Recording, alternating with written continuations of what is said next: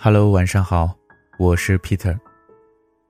今天要跟你分享的这个故事，名字叫《当一个人不回复你的时候》。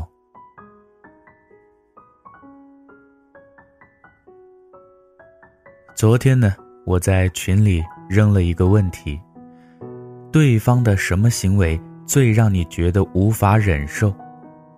有人说。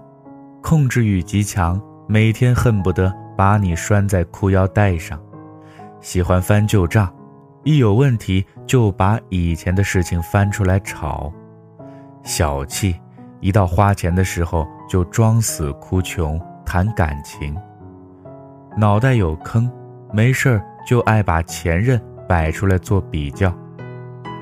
群里啊，瞬间炸开了锅，各抒己见，大有将讨论。变成一场情感批斗会的趋势，最后轮到阿来的时候，他说：“给他发完消息后，却感觉他死了一样。”阿来曾经喜欢一个男孩子，很喜欢的那种，夏天帮他挑 T 恤，冬天为他织毛衣，甚至在他和室友开黑的时候。他都会帮他及时把饭打包送到寝室。男生的缺点很多，不爱学习，也不够细心，身边的朋友都觉得男生对他不够好，当然他自己也知道。不过这些他都能忍，唯一让他无法忍受的便是，对方从未及时回过他的消息，每次都要他等很久。才能收到对方的回复，甚至啊，有时干脆是音讯全无。刚开始的时候，他都会安慰自己，对方肯定是忙或者没有注意到。可这样的次数太多了，他便知道，对方根本就不是忙，也不是没有注意到，而是压根就不想回他。最后。他提出了分手。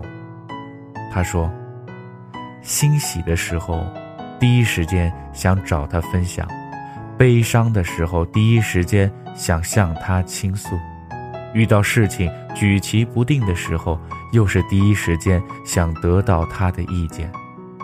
可如果这些情绪传递给他后，便如石沉大海，甚至在他那里都成了一种打扰。”那又有什么还在一起的理由呢？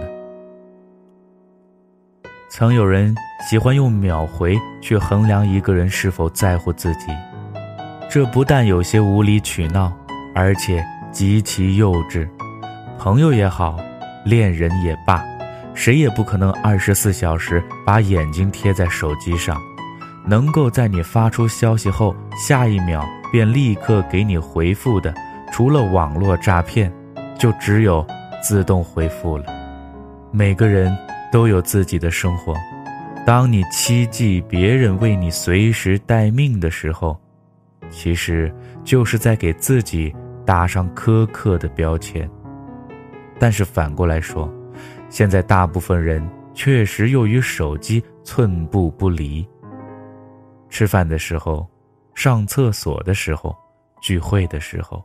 甚至上班的时候，手机摆在办公桌上，都能保持十分钟一浏览，哪怕明明没有任何消息。所以，如果一个人经常性的长时间不回复你的消息，那说明他确实不够在乎你，他只是没有直接对你说出“请勿打扰”四个字，而是选择用怠慢的方式。表达自己内心的冷淡，甚至抗拒。尽管你没有苛求对方一定要秒回，只要他在看到消息后能及时回复，哪怕是一句“等我一下，我现在很忙”。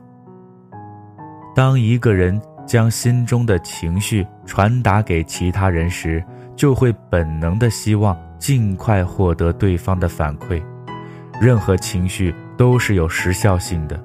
快乐也好，忧伤也罢，他们都会随着时间的推移而改变，上一秒情绪还围困在胸口里横冲直撞，下一秒便可能立马潮水般的消逝。你上午告诉他你很开心，但他下午才回复的问你怎么了，你只能回答没怎么，因为确实已经没有了当时的欣喜。你昨天告诉他你很难受，他今天才问你出了什么事儿，你只能告诉他没什么。或许你还难受着，但却已经选择了自我消化。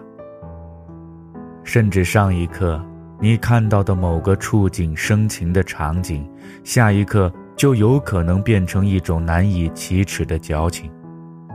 很多时候，不是故作姿态。而是时间的冷却，以及对方的延迟，让自己失去了当时的那种急切想要与之分享的渴望。而且，你是否想象过这样一个场景：当你发送一条消息，捧着手机，期待着各种可能的回复，他却在点开消息栏后又立马合上，继续打开和别人聊天的窗口。兴致盎然的聊天打趣。现在，如果你还问我，喜欢一个人，但对方每次都是延迟很久才会回复消息，怎么办？尽管你不愿意接受，但我还是要告诉你，别等了。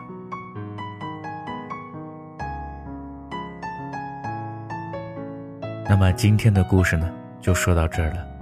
我是 Peter，咱们明天再见了。